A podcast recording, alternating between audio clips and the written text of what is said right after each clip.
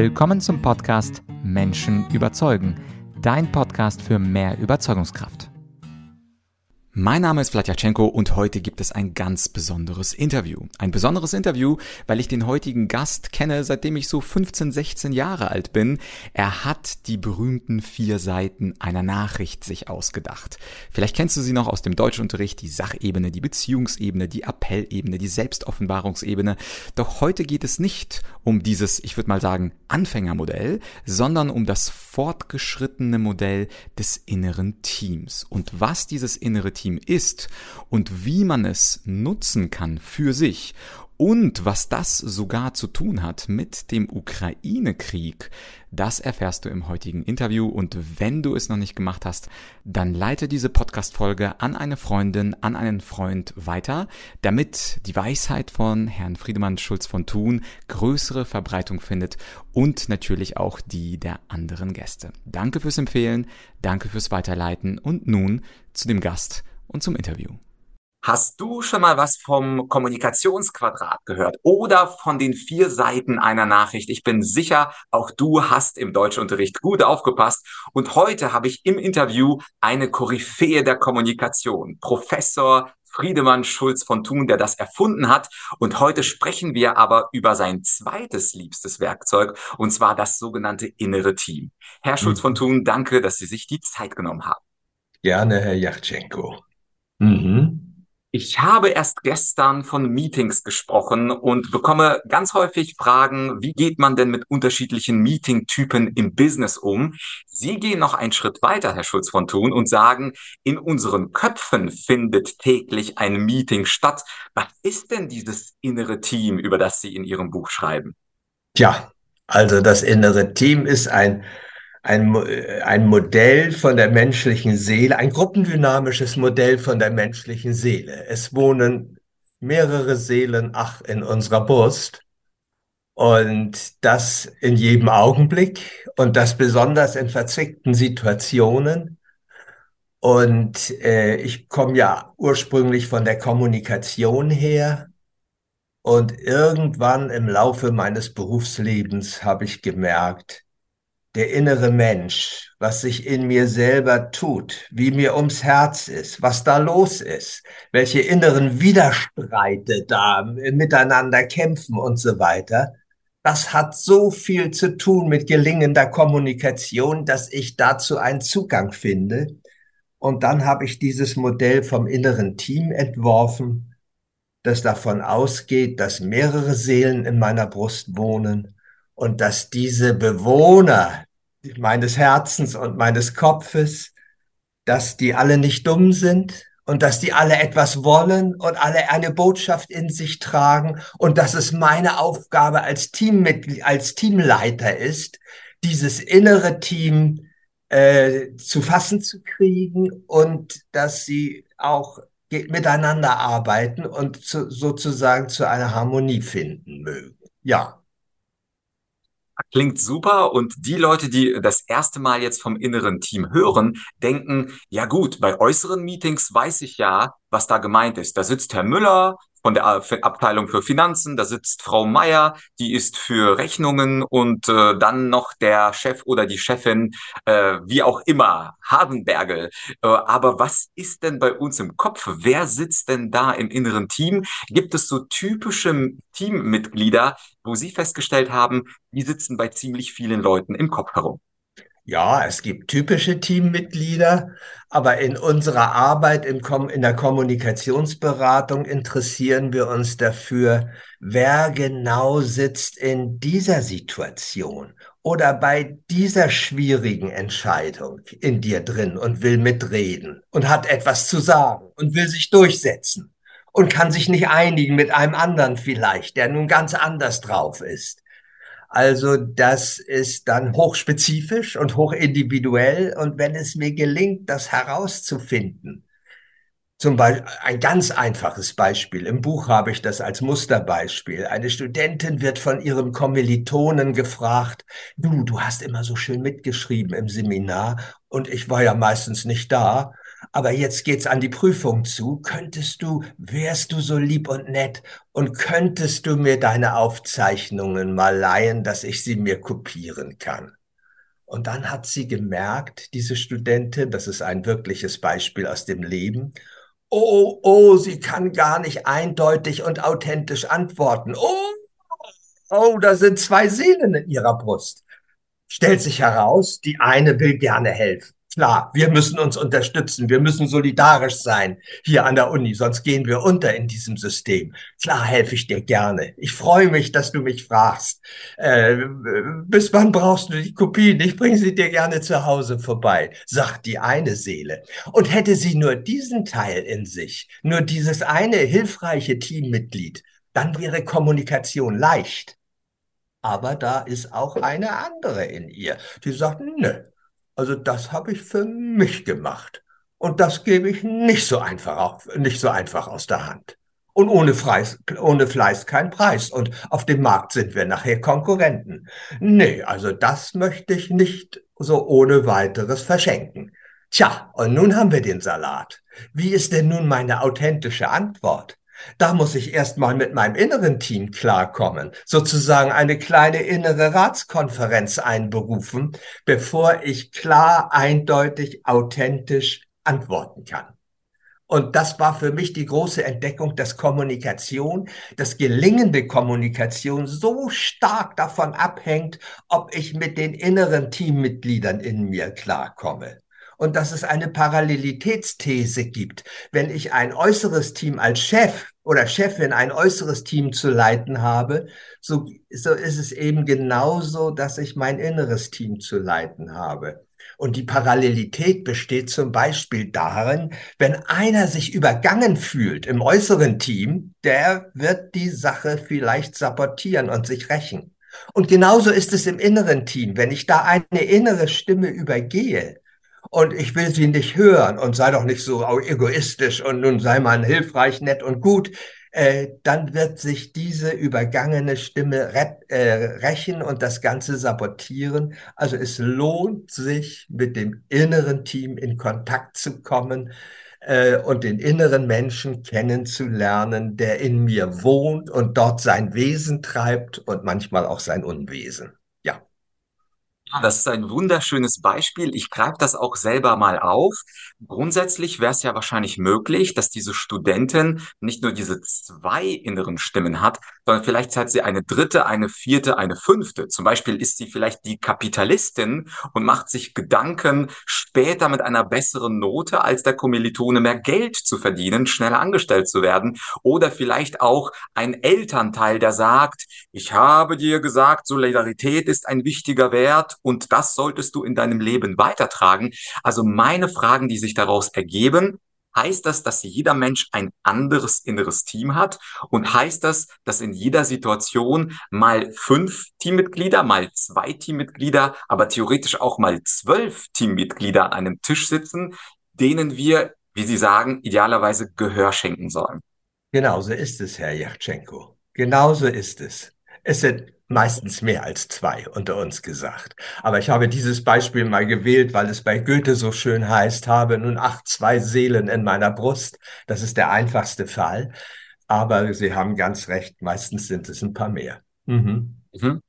Und, man, und manchmal kommen auch noch, äh, kommen dann übermorgen noch ein weiterer hinzu, der einen längeren Anlaufweg brauchte, der sozusagen aus der Tiefe der Seele kommt, der mir gar nicht sofort verfügbar ist und, und gar nicht sofort bewusst wird. Wir nennen das die inneren Spätmelder und die sind meistens besonders wichtig.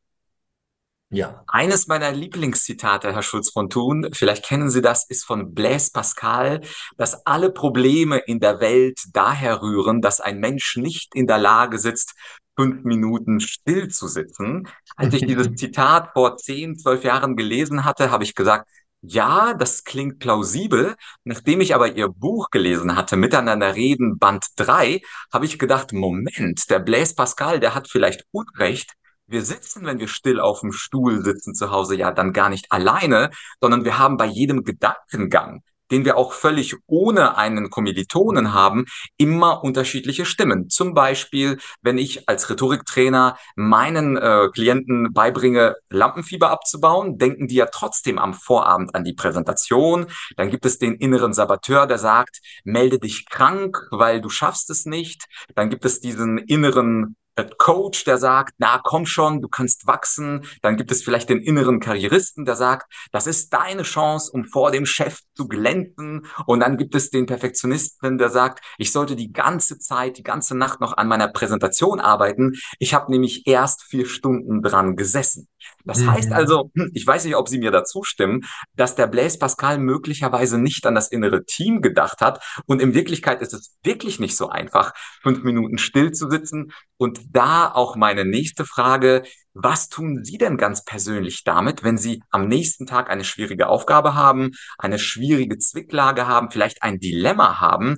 Wie machen Sie das denn mit der Teamsitzung? Ist das dann formal? Ist das dann schriftlich? Notieren Sie sich alle Stimmen oder sprechen Sie das äh, quasi in eine Videoaufzeichnung? Wie können wir von Ihnen lernen, so eine Teamsitzung erfolgreich abzubilden? Ja, wenn ich, äh, wenn ich wirklich eine schwierige Sache vor mir habe, eine verzwickte Sache, dann kann es sein, dass ich äh, also es kann sein, dass ich einen Spaziergang mache und dann geht ja das, der, der innere Dialog und der innere Trialog und dann geht das ja los. Das ist auch gar nicht so schlecht.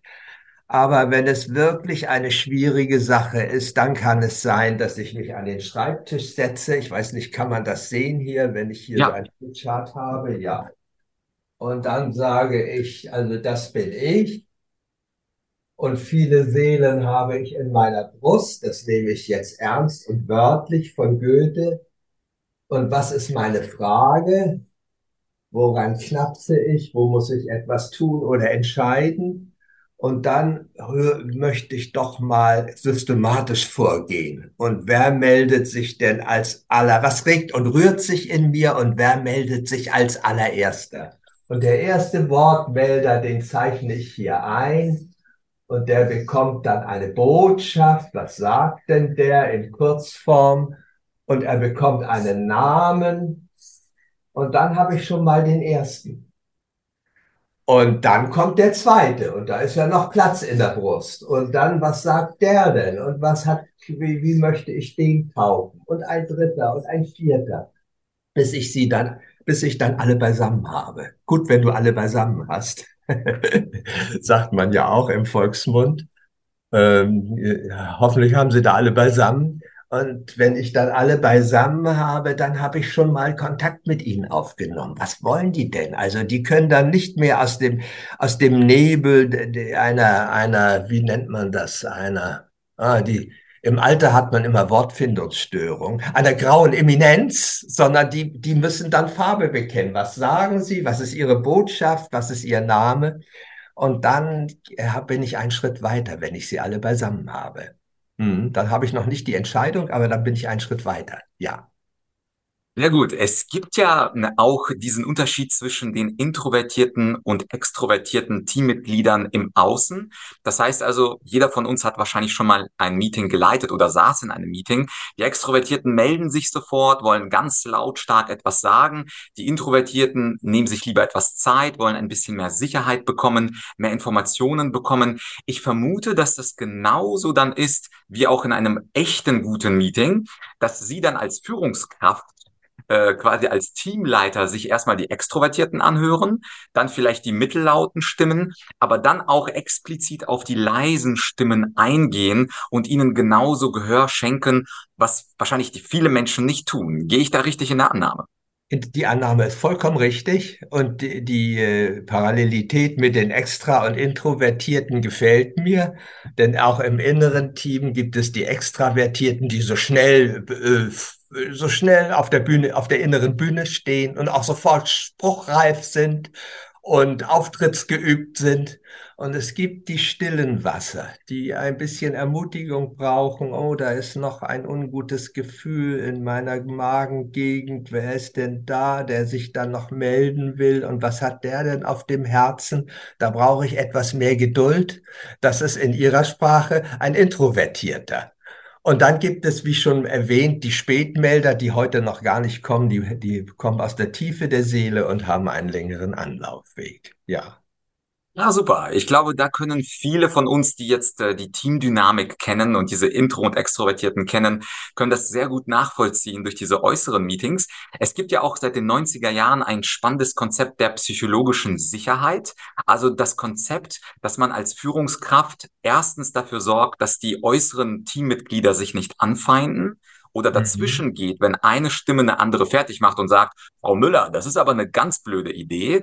Und auf der anderen Seite des Konzepts der psychologischen Sicherheit, dass man jeder Stimme auch Zeit gibt, zu Ende zu sprechen, was ja in vielen Meetings nicht so ist. Also wenn der mhm. Introvertierte sich mal traut zu melden, dann äh, fährt da der Extrovertierte dazwischen und eine gute Führungskraft sagt, Moment, wir wollen mal den und den, den Herrn Introvertiert, auch mal zu Ende sprechen. Ich glaube, dieses Konzept der psychologischen Sicherheit Sicherheit würde auch sehr gut zu Ihrem Modell passen. Das heißt also, man lässt alle aussprechen bis zum Ende. Die anderen können, dürfen nicht unterbrechen. Man schreibt sich also komplett auf. Und das zweite würde, glaube ich, auch ganz gut passen, dass man auch versucht, jeden der Teammitglieder zumindest mit einer Stellungnahme zu bitten. Was hast du dazu zu sagen? Ja, äh, ganz genau. Ich unterstreiche jedes Wort, was Sie sagen. Und dazu noch, dass ich als Chef, als Team, Chef meines inneren Teams jeden so willkommen heiße, wie er kommen will. Also nicht sagen, ah, das ist ja peinlich, oh, so bin ich offenbar auch, aber oh, hoffentlich merkt es keiner so ungefähr. Ich spreche von den inneren Außenseitern, die bei ihren Teamkollegen oft eine schlechte Presse haben und das wäre dann ein weiterer Entwicklungsschritt, dass ich fähig werde, meine inneren Außenseiter, die nicht so zu meinem Selbstideal passen und mit denen ich mich da vorne vielleicht auch keine Freunde mache, dass ich diese inneren Außenseiter willkommen heiße. Ich habe sogar mich verstiegen, den Reim zu dichten, ohne deine Außenseiter kommst du ganz bestimmt nicht weiter. Also das Entwicklungspotenzial der persönlichen Entwicklung, das liegt genau in diesen Außenseitern zum Teil, ja. Ah, perfekt. Als ich Ihr Buch gelesen hatte, da hatte ich tatsächlich, also ich bin großer Fan von diesem inneren Team. Ich habe das vorher noch nie so gedacht mit dem inneren Team. Mhm. Und ich hatte tatsächlich nur ein einziges Problem. Und vielleicht können Sie das auflösen. Es ja. gibt ja in einem äußeren Meeting, gibt es ja immer die Führungskraft. Es gibt die Chefin, es gibt den Chef, man kann Oberhaupt dazu sagen, Führungskraft. Das Wort ist jetzt, glaube ich, nur Schall und Rauch, mhm. umnebelnd, Himmelsblut. Es geht ja darum, dass es am Ende einen gibt, der sozusagen die Richtung angibt. Und wenn ich zurückkomme zu Ihrem Beispiel mit der Studentin, wo jemand fragt, äh, kannst du mir mal was zum Abschreiben geben? Ich habe gestern keine Zeit gehabt. Und angenommen, in dieser einfachen Konstellation gibt es einen, der die innere Stimme, die solidarische, die sagt, ja, du musst den Kommilitonen helfen. Ich würde mir auch von anderen Hilfe wünschen, also hilf ihm. Und die andere, nennen wir sie mal die Gerechte, würde sagen, na ja, ich habe da dran gesessen, ich habe diese Aufgaben gelöst, ich habe drei Stunden für gebraucht und du willst einfach in zehn Minuten alles abschreiben. Das wäre ungerecht. Ähm, normalerweise im, in der Außenwelt würden ja die beiden Teammitglieder das der Führungskraft vortragen und dann würde die Führungskraft in einem klassischen Unternehmen zwar beide anhören, aber am Ende doch selber die Entscheidung treffen. Der CEO oder der Gründer, die Eigentümer einer Aktiengesellschaft würden vielleicht dann im Vorstand eine Mehrheitsentscheidung treffen. Mhm. Und was ich für ein Problem hatte, und ich hoffe, Sie können mir helfen, ist, diese Studentin, wer, wer ist dann genau dieser Teamleiter? Wer ist dieses Ich hinter den Teammitgliedern?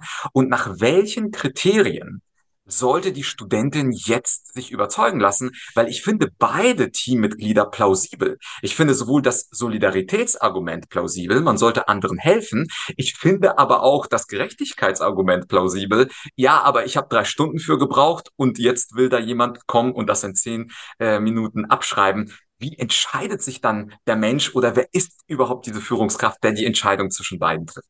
Ja, der, äh, dieser Chef, die, diese, der, der das letzte Wort hat und haben sollte, das gelingt nicht immer. Manchmal ist ein Teammitglied so stark, dass es wie, mir wie die Pferde durchgeht. Aber letztlich sollte der Teamchef, die Teamchefin dann eine integrale Entscheidung treffen. Eine Entscheidung treffen, die insofern integral ist, als sie die Botschaften beider mit aufgenommen hat. Ich nenne das auch eine kleine innere Ratsversammlung. Und vielleicht gelingt es der Chefin oder in, in dem Fall dir, der Chefin, ja, äh, zu sagen, ja, du hilfreiche, solidarische, hast ganz recht und ich möchte nicht in einer Welt leben, wo jeder nur seins macht und den anderen nicht abschreiben lässt. Äh, gut, dass du da bist. Gut, dass du auch da bist. Wenn du nur alleine da wärst, oh, dann würden wir eine Mutter Teresa werden und im Helfersyndrom landen. Äh, aber gut, dass du auch da bist. Ganz wichtig. Und du, äh, andere, du bist nicht etwa eine Ego-Zicke, wie sie übrigens spontan gesagt hatte, das ist die Ego-Zicke in mir. War, hatte ein bisschen einen inneren Außenseiterstatus. Nein, äh, wie Sie sagen, die steht für Leistungsgerechtigkeit. Und Leistungsgerechtigkeit ist auch ein Wert. Nicht nur Solidarität ist ein Wert.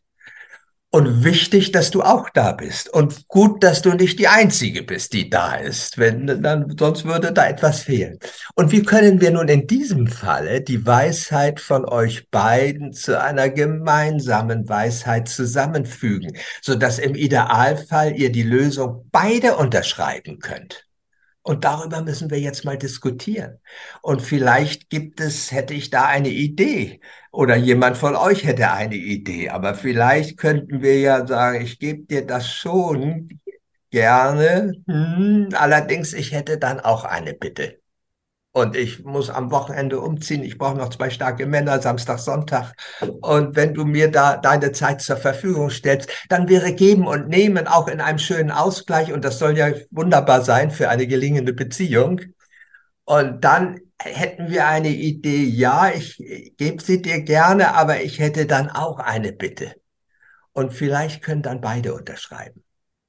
Und das muss man dann im konkreten Einzelfall sehen, wie die integrale Lösung aussehen kann. Aber oft ist sie authentischer und adäquater, als wenn nur ein einzelnes Teammitglied alleine da gewesen wäre und nur alleine das Sagen gehabt hätte. Und was ich erstaunlich finde, ich habe ein Interview mit Ihnen gesehen, eine Podiumsdiskussion, wo Sie auch etwas Ähnliches gesagt haben zum aktuellen Ukraine-Krieg. Ich selber komme ja ursprünglich aus der Ukraine und da hatten Sie auch diese beiden Extrempositionen genannt. Und zwar der eine, die eine pazifistische Position, ja. beziehungsweise die sicherheitsorientierte. Wir sollten uns komplett als Deutsche raushalten, weil es könnte für uns gefährlich werden, wenn wir Russland provozieren. Und auf der anderen Seite hätten wir dann diese Verteidigung unserer Werte beziehungsweise die aktive Position, wir müssen doch etwas tun, wenn unsere Völkerrechtsordnung mit Füßen getreten wird und ein kleines unschuldiges Land von einer Großmacht plattgetreten wird.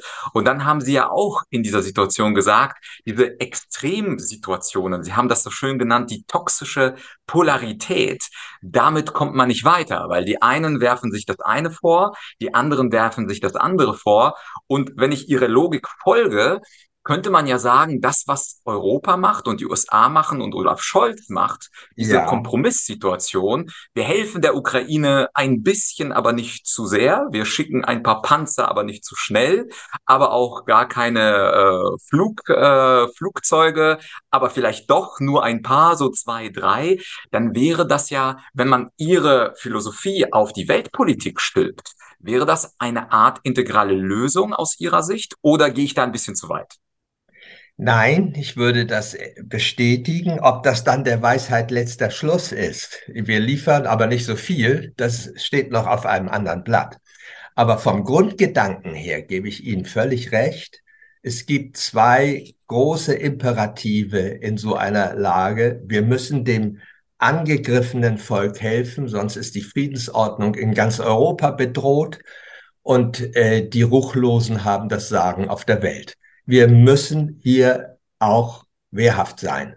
Das ist mal der ganz große Imperativ. Und wer hier äh, sozusagen sich drücken will, der, der äh, hat das Gebot der Stunde nicht verstanden. Und auf der anderen Seite, meine Güte, immer mehr Waffen, das verlängert den Krieg, da, da sterben äh, jedes Jahr weitere Zehntausende. Frieden schaffen ohne Waffen, schon vergessen. Also das pazifistische Credo ist ja auch äh, äh, von einer gro großen Wahrheit und Weisheit.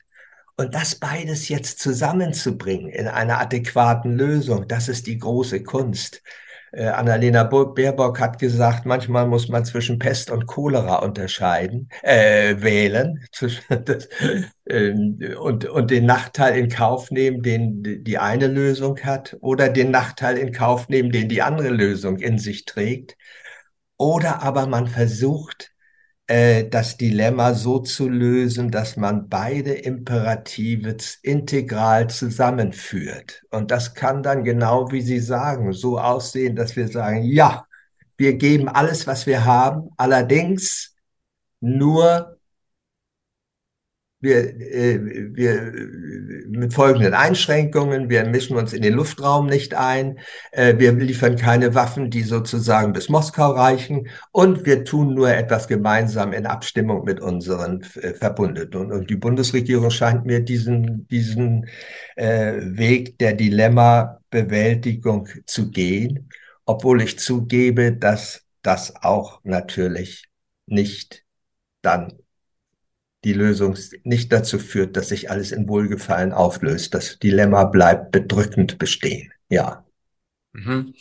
Äh, gibt es in Ihrem Buch, also das finde ich sehr spannend, das sowohl quasi auf die kleinen Situationen abschreiben lassen, aber auch auf die großen Themen der mhm. Politik, äh, dieses, dieses innere Team und auch die äußeren Koalitionsentscheidungen durchaus vergleichbar sind.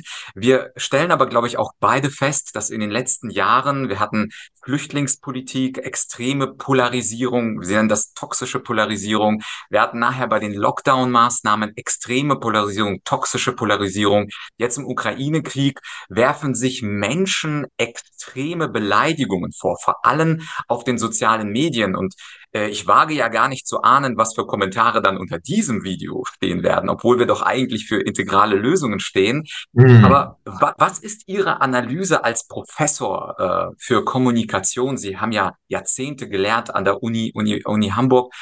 Warum entsteht diese toxische Polarität und warum gibt es Menschen, die da nicht rauskommen, die also nur auf einer Seite, auf einem Prinzip bestehen und das andere für dumm verkaufen und sagen, dieser Mensch ist entweder Nazi oder Kommunist oder Kapitalist oder extrem gehirnverbrannt. Und die Begriffe lassen sich ja steigern ins Unendliche. Aber mhm. woran liegt es, dass gerade in den letzten zehn Jahren, aber vielleicht widersprechen Sie auch und sagen, es war schon immer so, dass die toxische Polarität so extrem war, aber ich nehme das in den letzten zehn Jahren besonders wahr.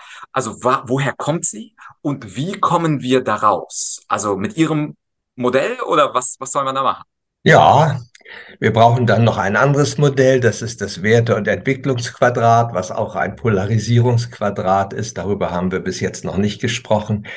Aber zunächst einmal möchte ich bestätigen, es, ich unterscheide zwischen einer gutartigen Polarisierung, die auch der Demokratie würdig ist, wo wir sagen, ja, die Wahrheit beginnt zu zweit.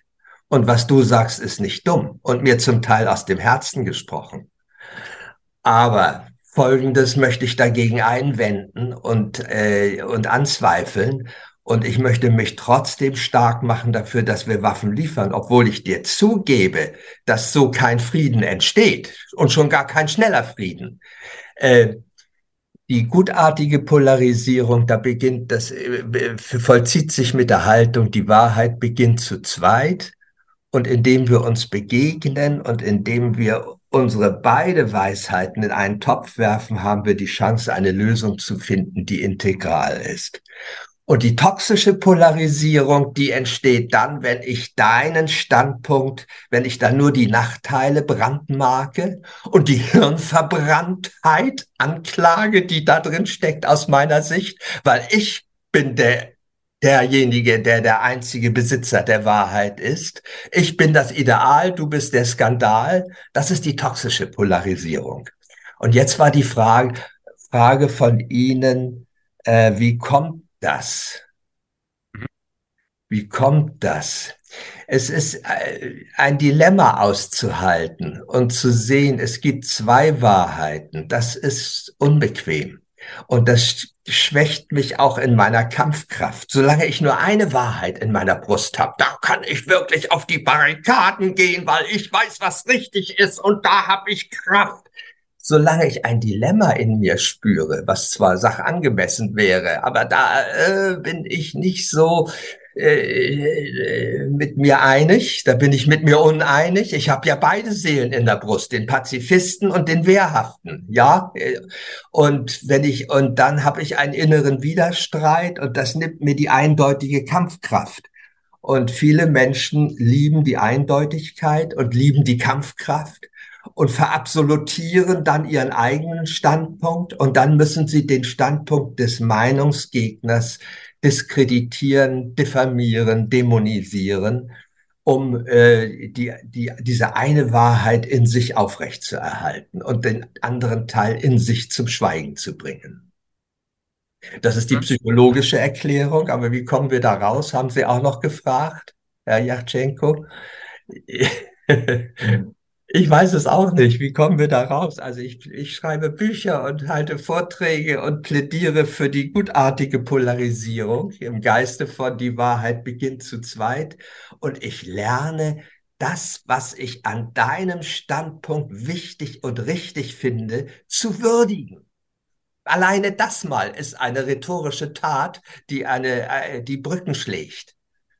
Und ich bin bereit, die Nachteile, die mit meiner Position verbunden sind, beim Namen zu nennen. Jawohl, das stimmt. Wenn wir jetzt noch mehr Waffen lieben, das heißt, dass da mehr Menschen sterben und das heißt, dass der Krieg sich verlängert. Das stimmt ja. Und trotzdem mache ich mich dafür stark. Also die Nachteile des eigenen Standpunktes zu sehen, und zu bekennen, die Vorteile des Gegenstandpunktes zu erkennen und zu würdigen, das wären die großen Lektionen, die uns in, in der Reifwerdung unserer Menschwerdung nicht erspart bleibt, sonst bleiben wir in der toxischen Polarisierung. Ja, und ergänzend dazu hätte ich auch eine Idee für junge Leute. Ich selber war zehn Jahre lang in einem Debattierclub in München. Ja. Und in ja. einem Debattierclub, für alle, die das nicht kennen, da wird einem die Position zugelost. Also zum mhm. Beispiel beim Thema, sollte Deutschland mehr Waffen an die Ukraine liefern, darf ich gar nicht aussuchen, bin ich pro oder contra, sondern das wird mir zufällig zugeteilt. Und ich muss auch manchmal Meinungen vertreten, mit denen ich selbst gar nicht äh, sehr gerne umgehe. Aber mhm. trotzdem, so geht das Spiel, muss ich mich auf diese andere Meinung einlassen. Ich muss Argumente für diese Seite finden. Und wenn man das ein paar Monate macht, man muss es ja nicht so extrem machen wie ich, zehn Jahre, dann äh, macht das etwas mit einem. Und zwar erkennt man durch das Debattieren, dass auch Gegenargumente durchaus teilweise valide sein können. Mhm. Und manchmal erkennt man auch, dass die Gegenargumente sogar besser sind als das, was man von den Eltern oder von anderen eigenen Büchern aufgeschnappt hat. Insofern an alle jungen Leute, entweder Schüler. Es gibt Schüler, Jugend debattiert, eine tolle Organisation. Viele Schulen machen bereits mit. Und für Studenten gerne Debattierclubs, Hochschuldebatten. Einfach mal im Internet googeln. Und die Erwachsenen, Herr Schulz von Thun, die können ja einfach ihre Bücher lesen und sich daran gewöhnen, alle Teammitglieder aus dem inneren Team sich anzuhören, die Argumente anzuhören und hoffentlich zum Schluss zu kommen, dass die Wahrheit zu zweit beginnt. Jawohl. Ja, und was Sie von den Debattierclubs sagen, gefällt mir sehr gut. Das ist eine schöne Chance, das vielleicht zu trainieren. Und das, was ich dann sagen muss, aufgrund des, äh, der, der Aufgabenstellung und dass das Los auf mich gefallen ist, da merke ich plötzlich, ist gar nicht so dumm, was ich da von mir gebe. Und so, und so lebe ich mich in den Standpunkt des anderen hinein und erkenne doch mindestens einen Zipfel der Wahrheit, der da auch drin steckt. Ja, das ist eine schöne, äh, eine schöne Anregung, nicht nur für die Jugend. Ne? Das ist ja in Debattierclubs müssten eigentlich nicht nur Jugendliche machen. Auf jeden Fall. Also vielleicht gründen wir mal den Debattierclub für Erwachsene. Herr Friedemann Schulz-Fortun, Dankeschön für dieses wunderbare Interview. Das war also das Interview mit dem Bestseller-Autor und einem der bekanntesten Kommunikationsexperten in Deutschland, Professor Friedemann Schulz von Thun. Eine große Kaufempfehlung für sein Buch Miteinander reden Band 3. Dort gibt es die Infos zum inneren Team und wenn du eine wertvolle Sache in diesem Podcast, in dieser Folge gehört hast, dann würde ich mich unglaublich freuen über fünf Sterne auf Spotify oder auf Apple Podcasts, damit der Podcast höher rankt und mehr Leute ihn hören können. Dauert ungefähr 17,5 Sekunden und wie gesagt, es wäre mir eine große Freude von dir bald zu lesen. Bis bald, dein Vlad.